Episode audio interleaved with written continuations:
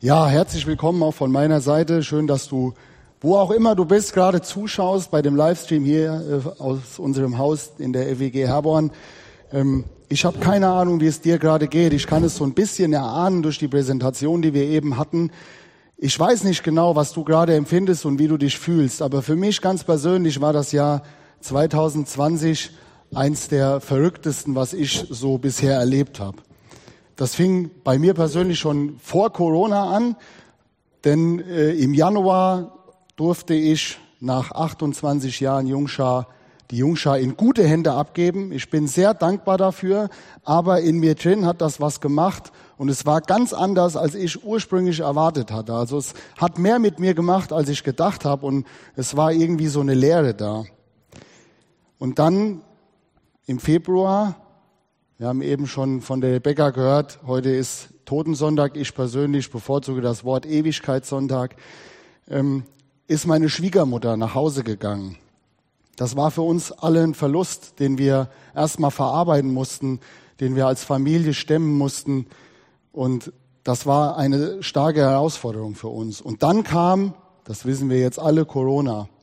Ich persönlich war ja nicht so sehr davon betroffen, weil ich hatte zwei Wochen Kurzarbeit und danach ging's ja genau in das Gegenteil. Wir hatten viel zu tun.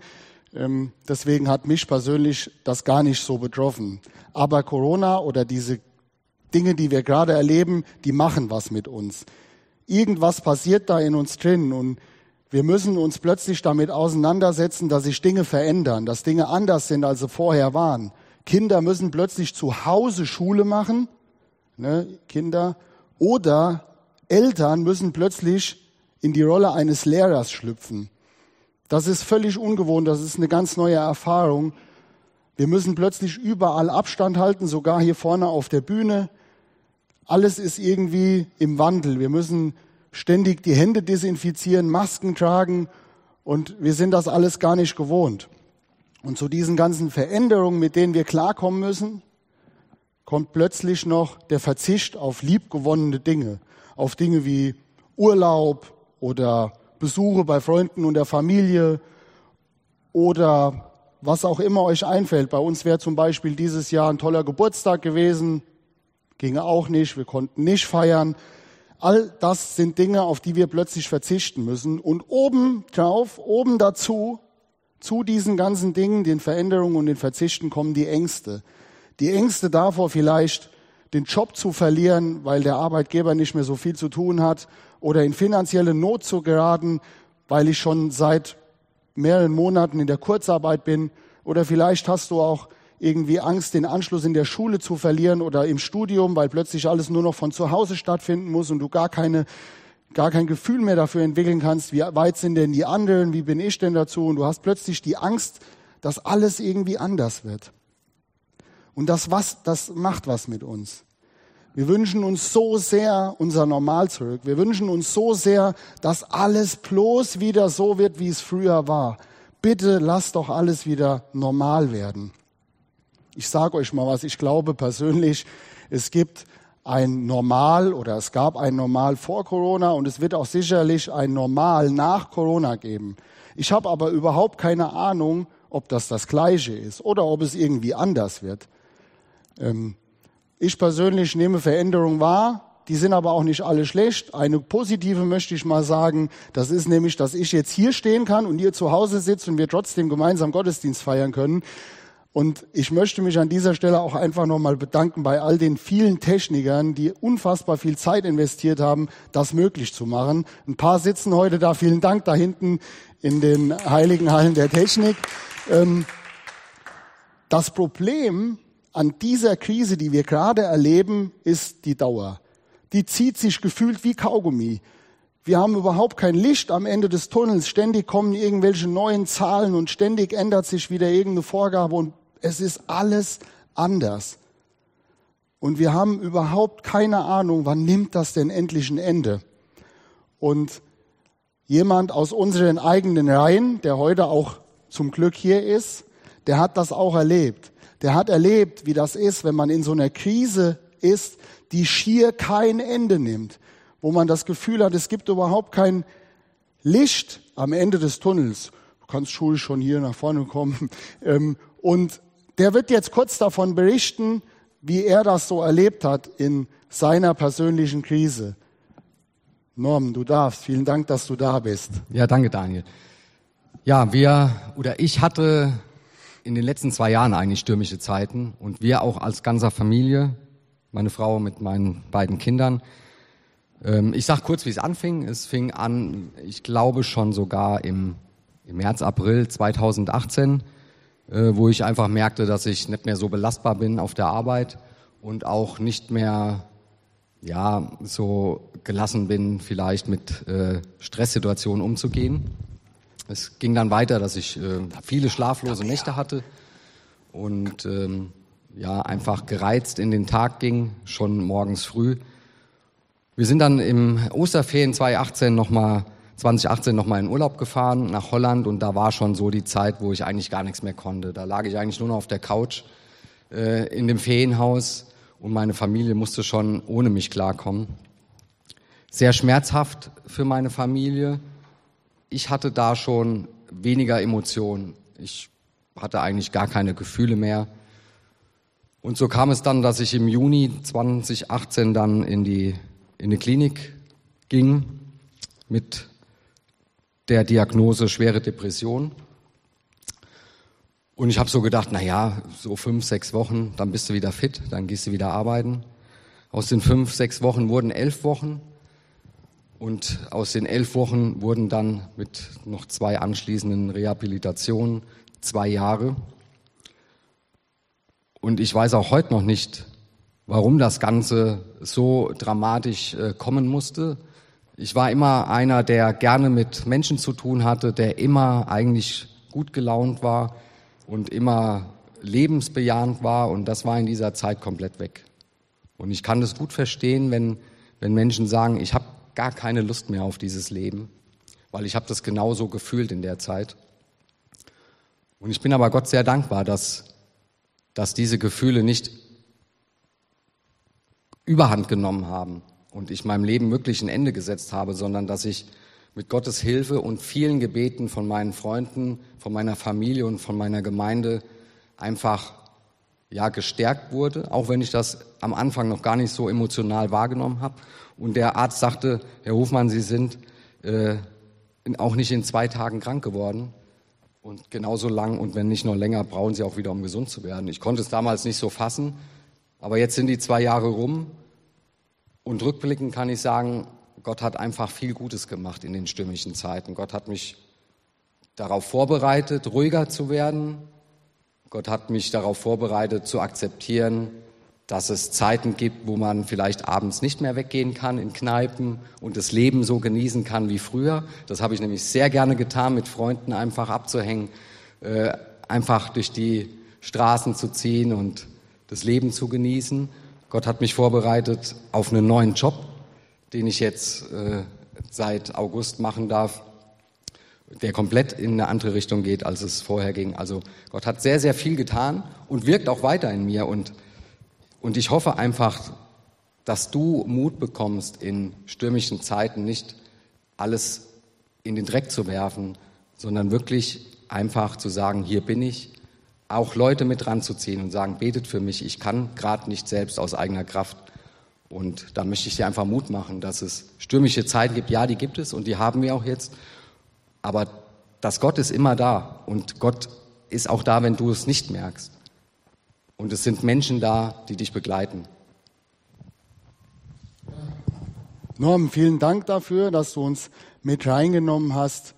Ja, dass du wirklich offen und ehrlich warst und dass du persönlich warst. Ähm, wir hören jetzt noch ein Lied, was auch dazu passt, was die Band vorbereitet hat, ähm, was ja genau in diese Situation spricht, was Gott tun kann, wenn es mal so ist und es uns so geht und wir uns in so einer Zeit befinden. Ja, vielen Dank, liebe Musiker, für das äh, Lied. Ich bin sehr bewegt gerade noch. Ähm, ich muss mich jetzt darauf konzentrieren, weitermachen zu können. Ähm, und das tue ich auch. Und ich möchte euch mal sagen, dass die Bibel voll mit solchen Persönlichkeiten ist, wie wir es gerade von Norm gehört haben. In der Bibel gibt es unfassbar viele Menschen, die gleiche Situationen erlebt haben. David, Daniel, Hiob, Elia, Esther. Ich könnte wahrscheinlich noch ewig so weitermachen. Und was wir mit diesen Menschen verbinden, sind immer die Erfolge. Wir sehen die Geschichten und denken, wow, der war in der Löwengrube, wow, der hat Goliath besiegt. Aber was war denn vorher?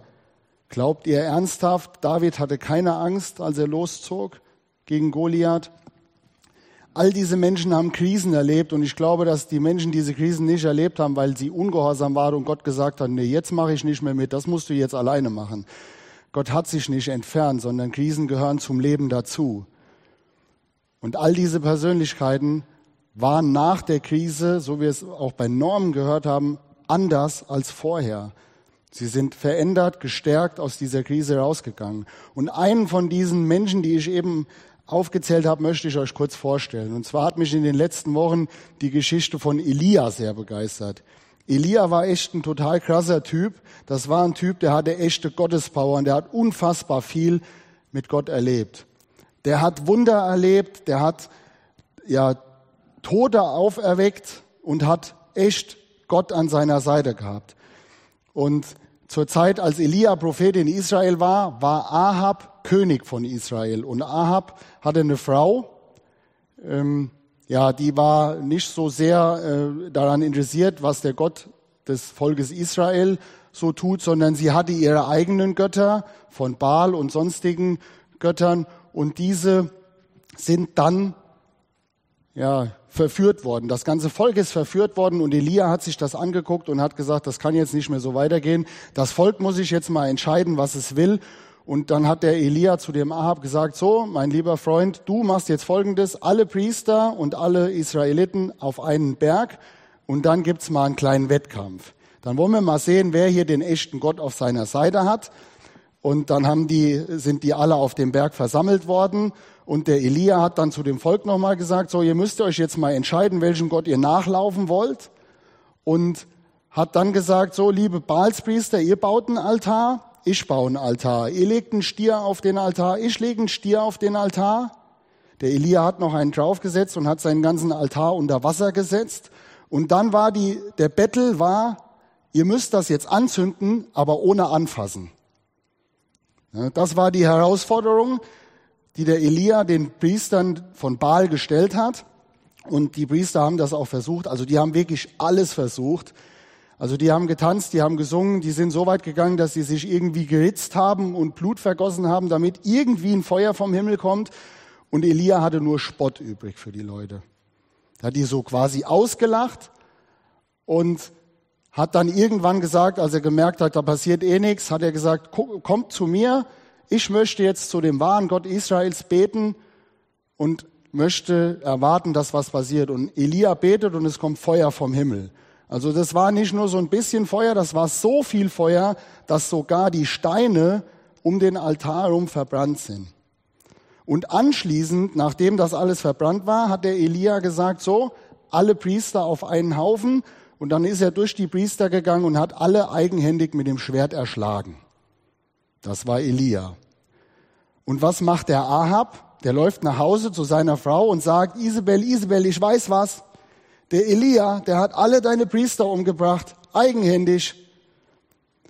Und die Isabel dreht völlig durch ja, und sagt, lässt dem Elia ausrichten, wenn nicht morgen das Gleiche mit dir passiert, was du meinen Priestern angetan hast, dann sollen die Götter mich töten.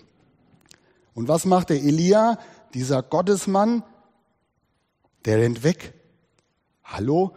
Der rennt einfach weg, lässt seinen Diener noch zurück, rennt los, legt sich unter so einen Ginsterstrauch und sagt, hey, ich will nur noch sterben. Bitte Gott, das hat auch alles überhaupt keinen Sinn mehr, ich will nur noch sterben. Und Gott sieht das und sagt zu einem Engel, hey, bring dem Elia mal was zu essen und zu trinken, wir müssen den irgendwie mal ein bisschen stärken. Und der Engel geht zu dem Elia und stellt Essen und Trinken hin, macht ihn wach und der Elia guckt und ist so erschöpft und so depressiv, dass er sagt, nee, jetzt nicht auch noch essen. Und dann geht der Engel ein zweites Mal hin und sagt, Elia, du musst aufstehen, du musst essen und trinken, du hast noch einen langen Weg vor dir. Und dann geht der Elia, nachdem er gegessen und getrunken hat, 40 Tage durch die Wüste, 40 Tage, und kommt an den Berg Horeb, wo er sich dann nach dieser Reise erstmal schlafen legt. Und als Elia ausgeschlafen hat, kommt Gott und sagt, Elia, was machst du denn hier? Und Elia sagt das zweite Mal, ey Gott, boah, ich bin ganz alleine. Ich bin hier nur noch der Einzige, der dir nachläuft und der dir folgt. Der Einzige, der macht, was du willst. Und jetzt will die Isabel mich auch noch töten. Das macht alles überhaupt keinen Sinn mehr. Und dann sagt Gott, Elia, geh mal vor die Höhle. Ich möchte dir begegnen. Und Elia geht vor die Höhle und dann brennt Gott so ein richtiges Feuerwerk ab. Der schickt zuallererst ein Erdbeben, alles wackelt, aber Elia findet Gott nicht. Danach kommt ein Sturm und der ganze Sturm fegt alles durcheinander, aber Elia findet Gott nicht. Dann kommt noch Feuer, auch da findet Elia Gott nicht. Und dann, ich weiß gar nicht, ob man das jetzt gehört hat, so ein ganz leiser Wind, so kaum spürbar. Und Elia verhüllt sein Gesicht, weil er sofort weiß, jetzt ist Gott da. Jetzt ist Gott da und will mir begegnen. Und in dieser Begegnung, in dieser Stille, fordert Gott Elia auf, hey, bleib nicht liegen, steh auf, ich habe die nächsten Aufträge für dich. Ich habe einen Plan für dich, du sollst jetzt die nächsten Könige salben von Israel und du sollst auch gleichzeitig deinen Nachfolger salben. All das erlebt der Elia in dieser einen Geschichte. Und aus dieser Geschichte von Elia habe ich drei Punkte gelernt. Der erste Punkt ist, eine Krise offenbart dein Herz. Der zweite Punkt ist, schütte Gott dein Herz aus. Und der dritte Punkt ist, lass dein Herz neu füllen. In dem ersten Punkt sehen wir, dass der Elia einen Tag, nachdem der so ein mega Wunder erlebt hat, Angst hat. Dass er wegläuft, weil er Angst vor der Isabel hat, die ihn umbringen will. Dass alle Gefühle, die da sind, aus ihm rauskommen und er plötzlich übermannt wird von seinen Ängsten, von, seinem, von seiner Verzweiflung, von seiner Mutlosigkeit. All das kommt plötzlich hoch. Das ist schon immer in dem Elia drin gewesen, aber jetzt kommt es hoch in dieser Krise. Und so ist es auch bei uns, wenn wir eine Krise erleben. Ich möchte euch das mal kurz an einem Beispiel klar machen. Dafür brauche ich mal die Rebecca auf der Bühne. Jetzt wird es ein bisschen tricky für unsere Techniker. Wir brauchen nämlich zwei Kameras in einem Bild. Ähm, und zwar hat die Rebecca da so ein, das müsste jetzt mal da drüben irgendwie zu sehen sein. Ah, jetzt hat die da so ein Glas. Das ist schönes, klares Wasser. Aber wenn wir genauer hingucken, dann sehen wir ganz unten an diesem Glas, sehen wir so Schmutz, Dreck. Der ist in dem Glas drin. Der ist nur im Moment nicht zu sehen, weil alles normal ist, weil wir eine ruhige See haben. Aber wenn jetzt ein Sturm kommt, jetzt muss die Rebecca mal den Sturm spielen, dann wird das ganze Wasser plötzlich total schmutzig. All das, was schon vorher da war, kommt jetzt hoch. Und genau so ist das, wenn wir bei uns, vielen Dank, Rebecca, wenn wir bei uns eine Krise erleben. All der Dreck, all der Schmutz, der schon immer da war, der kommt plötzlich ans Licht. Der ist plötzlich zu sehen. Wir haben das vielleicht vorher nie so ja, selber wahrgenommen. Wir haben das vielleicht unterdrückt, irgendwo in die Ecke geschoben, weil wir Angst hatten, uns damit zu beschäftigen.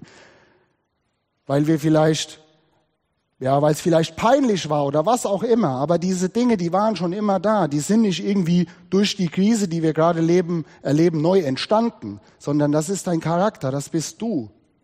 Das ist normal.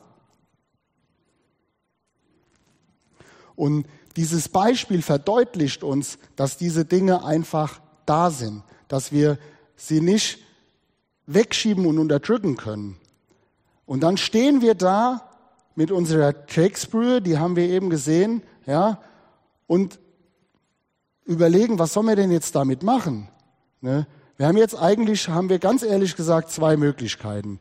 Wir können uns irgendwo in die Ecke setzen und können warten, bis alles wieder irgendwie abgesagt ist und es alles wieder normal ist. Und die zweite Möglichkeit, die wir haben, ist, das alles zu Gott zu bringen. Gott will sich darum kümmern. Gott will sich darum kümmern und das ist mein zweiter Punkt. Schütte dein Gott, dein Herz vor Gott aus. Bring all das, was du, was jetzt irgendwie hochgekommen ist, bring das zu Gott. Und das können wir auch nochmal deutlich machen, indem wir ja das wirklich mal darstellen. Wir haben hier, das sieht man jetzt gleich vielleicht auf der Kamera, ein Kreuz. Ja, also man sieht es nicht, aber es ist okay. Wir haben ein Kreuz und unterhalb von dem Kreuz steht ein Eimer. Und dieser Eimer, ich halte den mal irgendwie fest, man sieht das so nur so ein bisschen, den schütten wir jetzt aus. Man sieht nur nicht, wo du, ja. So, das ist jetzt der Eimer, den haben wir ans Kreuz geschüttet. Darum will Gott sich kümmern. Das ist das Schmutzwasser aus deinem Leben. Das ist all das, was du vor Gott bringst. Vielleicht, wenn wir uns das Glas jetzt nochmal angucken, kannst du es mir mal kurz geben? Wenn wir uns das Glas angucken, dann sehen wir vielleicht, dass hier unten noch ein bisschen Dreck zurückgeblieben ist. Vielleicht funktioniert es nicht beim ersten Mal, alles ans Kreuz zu bringen, weil wir Dinge uns nicht trauen zu sagen oder weil irgendwie die Dinge noch nicht so ganz offen sind. Und das Gute ist, es ist egal, ob du Gott schon kennst oder ob, ob, du Gott noch nicht kennst, ob du heute zum ersten Mal davon was hörst oder ob du schon ewig eine Beziehung zu Gott hast. Diese Dinge, die sind in deinem Leben und die kannst du ans Kreuz bringen. Wenn du Gott noch nicht kennst, kannst du Gott sagen, Gott kümmere dich darum, ich will jetzt zu dir gehören. Und wenn du Gott schon länger kennst, kannst du sagen, Gott, bitte kümmere dich darum. Ich will mich neu nach dir ausrichten. Und das alles ist aber gar nicht so leicht. Denn wenn das Glas leer ist, wenn wir alles abgegeben haben oder wenn wir leer sind, so wie ich das am Anfang gesagt habe, als ich die Jungschar abgegeben habe, dann ist das manchmal schwer, das auszuhalten. Diese Leere bei einem Verlust von einem Menschen, den viele Leute erleben, diese Leere, die in unserem Leben da ist, die ist schier kaum auszuhalten. Aber ich habe eine echt gute Botschaft für euch. Gott möchte sich auch darum kümmern. Gott möchte, dass du ja dich neu füllen lässt. Und das ist mein dritter Punkt. In dieser Stille, in dieser Begegnung mit Jesus erfährt Elia, dass Gott ihn auffängt. Und wir haben das zweimal. Das erste Mal unter dem Ginsterstrauch. Was macht Gott? Gott hört Elia zu. Und Gott sagt nicht, Mann, Elia, was ist denn los mit dir? Guck mal auf gestern, gestern. Gestern haben wir einen riesen Sieg eingefahren. Und jetzt liegst du hier unter dem Ginsterstrauch und willst sterben. Jetzt reiß dich mal zusammen. Nein, genau das macht Gott nicht. Gott hört dem Elia zu und als allererstes stillt er die menschlichen Bedürfnisse von Elia. Er gibt ihm Essen und er gibt ihm Trinken und bereitet ihn auf eine Reise vor. Und beim zweiten Mal haben wir das Gleiche. Wir haben die gleiche Situation. Wir haben die Situation, dass Elia erst mal ausschlafen darf und dann sagt er Gott ganz offen und ehrlich, was er denkt. Elia sagt Gott die absolute Wahrheit und offenbart sein tiefstes Herz und dann kann Gott das neu füllen. Das Problem bei uns häufig ist, wir gehen gar nicht diesen Schritt vor unsere Höhle, um Gott in der Stille zu begegnen. Wir bleiben in der Höhle sitzen und erwarten, dass Gott vielleicht in die Höhle kommt. Aber Gott sagt auch zu Elia, hey, komm raus. Komm mal aus deiner Komfortzone raus und lass dich von mir persönlich neu füllen. Komm in die Stille. Und wenn ich ganz ehrlich bin und frage mich, warum begegnet mir Gott nicht? Ich bin doch so oft still dann würde Gott vielleicht zu mir sagen, hey Daniel, ich würde ja gerne dir Antwort geben, aber du hörst mir nie zu. Nie hörst du mir zu. Du betest und betest und du redest und wenn du fertig bist, sagst du Amen und die nächste Handbewegung geht an dein Handy und du guckst da drauf. Wie soll ich dir denn bitte antworten? Was habe ich denn für eine Chance, dir zu antworten? Und dann kommst du einmal am Sonntag in den Gottesdienst und erwartest, dass ich da zu dir rede. Einmal die Woche ich bin die ganze Woche bei dir. Ich saß neben dir bei den schwierigen Gesprächen mit deinem Chef. Ich saß neben dir beim Homeschooling, wo du die Geduld mit deinen Kindern verloren hast. Ich war da bei der Klassenarbeit und habe dir geholfen, die Klassenarbeit gut zu schreiben. Ich war die ganze Woche da, auch bei dem Stress mit deinem Ehepartner war ich da und hatte euch beide in den Armen. Und ich war so sicher, dass du das merkst? Könnte es sein, dass Gott vielleicht auch dir so antworten würde? Kann es vielleicht sein, dass du auch nicht die Stille aushalten kannst? Ein ganz berühmter Physiker und Philosoph, Blaise Pascal, hat mal gesagt, das ganze Unglück der Menschheit liegt darin, dass sie nicht still im Zimmer bleiben können. Das ganze Unglück der Menschheit liegt darin, dass sie nicht still in einem Zimmer bleiben können. Der Mann ist schon ziemlich lange tot, der wusste aber schon damals, dass Stille schier kaum auszuhalten ist. Und wir sind heute mit so vielen Dingen abgelenkt, mit Medien, mit allen möglichen Dingen, die auf uns einprasseln, dass es noch viel schlimmer ist. Es wird ja nicht besser. Und ich persönlich möchte nicht, dass dieser Mann für mein Leben Recht behält. Und ich möchte auch nicht, dass er für dein Leben Recht behält. Ich möchte, dass du diesen Mut findest und dir Elia zum Vorbild nimmst und dich neu füllen lässt. Dass Gott dein Herz neu füllen kann. Und wir zeigen das jetzt nochmal hier, wie das aussehen kann. Ich halte das jetzt mal hier fest.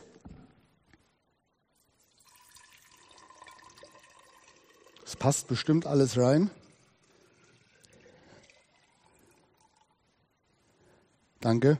Und wenn wir jetzt gucken, dann ist das Wasser immer noch vielleicht ein bisschen schmutzig, weil es nicht beim ersten Mal geklappt hat. Aber es ist schon viel sauberer als beim ersten Mal. Und beim zweiten oder dritten oder vierten Mal wird das Glas oder diese Karaffe oder was auch immer, das wird immer sauberer. Es wird sich was verändern in deinem Leben, wenn du den Mut hast, Gott in der Stille zu begegnen. Und ich habe das in der Vorbereitung auf die Predigt versucht und habe mich hingesetzt und wollte still sein. Ich habe dann gemerkt, dass es alle möglichen Dinge auch zu Hause gibt, die mich irgendwie ablenken. Und dann habe ich mir so ein Hilfsmittel genommen. Das ist auch der Grund, warum die hier hingen. Ich bin eben schon ausgelacht worden und man hat mir gesagt, dass es hässlich ist. Ja. Und dann ist es plötzlich ganz still. Das ist jetzt ganz komisch irgendwie weil man nur noch sich selber reden hört. Aber probiert das mal aus. Probiert das mal aus, wirklich in die Stille zu kommen. Sucht euch einen Ort. Und dann habe ich noch ja, eine Idee, wie ihr das vielleicht machen könnt. Nehmt euch einmal die Woche fünf Minuten Zeit, setzt euch irgendwo hin. Das ist fünf Minuten ist nicht viel und habt absolute Stille. Legt alles irgendwo hin, wo es euch nicht stört und seid still und seid leise und konzentriert euch darauf, was in dieser Stille passiert. Und dann schreibt ihr während diesen fünf Minuten mal alles, was euch dann in den Sinn kommt, was euch in die Gedanken kommt, schreibt ihr auf einen Zettel auf, egal was es ist. Und dann nehmt ihr diesen Zettel und legt ihn nach den fünf Minuten zur Seite, irgendwo hin. Und am nächsten Tag oder am übernächsten oder wann auch immer, nehmt ihr euch den Zettel und vielleicht steht da ein Gedanke drauf, der dich total verändern kann. Vielleicht steht auf diesem Zettel eine Botschaft für Gott, die du so vorher noch nie gesehen hast. Gott wird was auf deinen Zettel schreiben. Da bin ich mir ganz sicher. Es gibt später noch ein paar mehr Anregungen und Tipps, wie man in die Stille kommen kann von der Rebecca oder was wir auch als Gemeinde anbieten. Aber wichtig ist, dass du den Mut hast, in diese Stille zu kommen und den Mut hast, dich neu füllen zu lassen. Und das Problem ist manchmal, diese Füllung, die sieht vielleicht ganz anders aus, als du denkst. Der Norm hat das eben in seinem Zeugnis erzählt. Er macht jetzt einen ganz anderen Job als vorher. Manchmal musst du den Mut haben und bereit sein, Schritte zu gehen, die du vielleicht nie gegangen wärst. Oder du musst dich auf Dinge einlassen, wo du vorher vielleicht Angst vor hattest. Und jemand, der das in diesem Jahr erlebt hat, wie das so ist, wenn man neue Schritte geht, wenn man sich auf Dinge einlassen muss, der wird jetzt mal zu mir kommen. Das Gute ist, ich muss jetzt nicht ganz so viel Abstand halten, weil es meine Frau ist. Ähm, ich hol dir mal einen Stuhl. Ja, gut, es geht auch ohne Stuhl. Ähm, ja, dann mache ich aber mal ein bisschen Platz.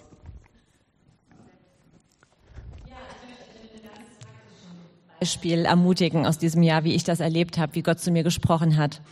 Der Daniel hat es eben schon angedeutet, 2020 war für uns als Familie ein Hammerjahr. Es fing wirklich damit an, dass meine Mama gestorben ist.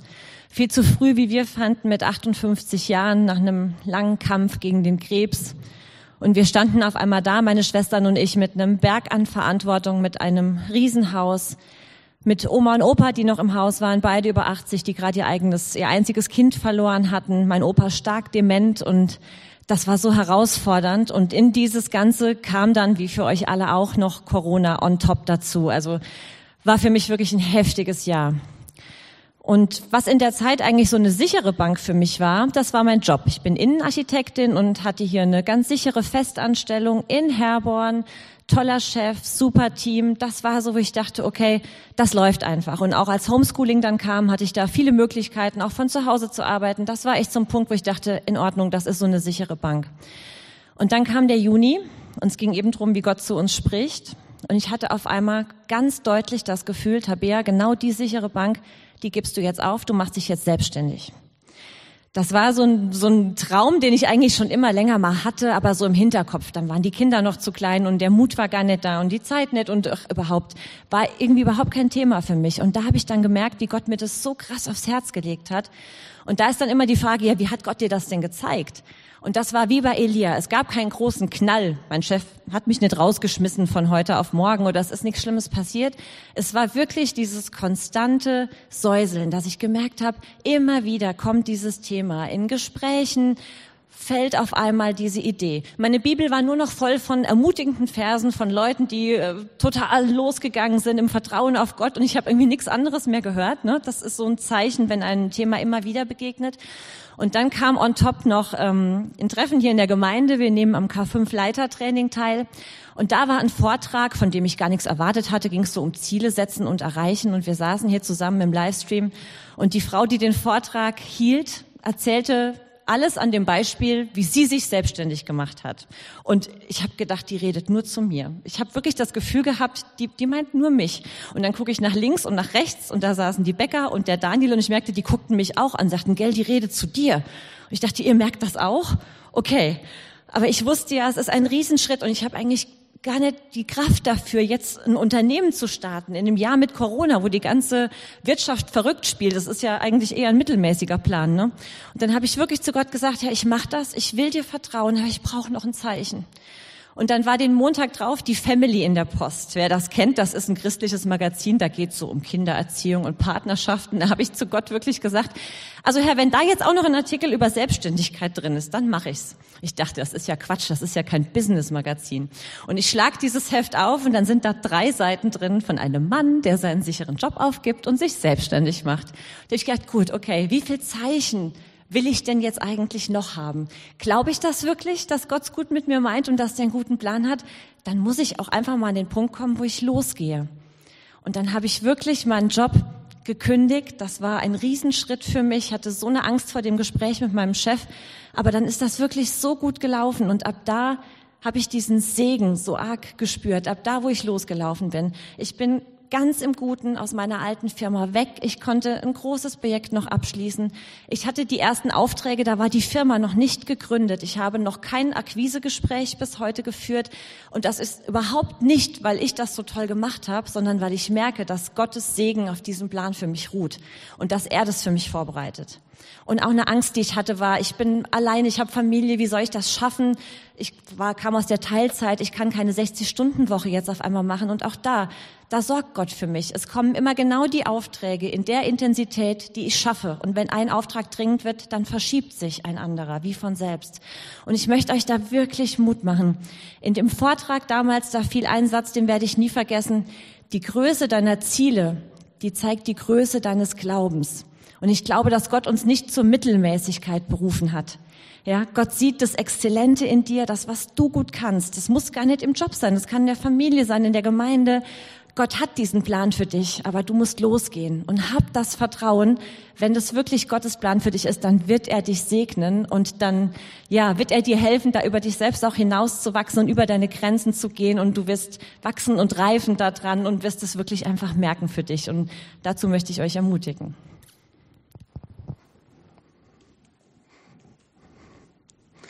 Ja, vielen Dank, Tabea, für das Vorbild und ähm, dass ich auch Teil der Geschichte sein darf. Es ist echt spannend, was da gerade so alles passiert.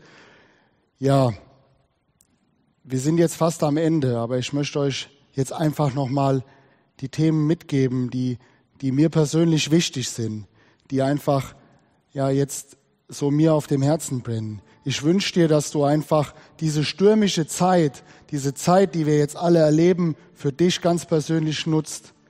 Dass du mutig wirst, die Dinge, die in deinem Leben hochkommen, anzupacken und nicht zu warten, bis du ja diesen Track wieder irgendwo weggeschoben hast.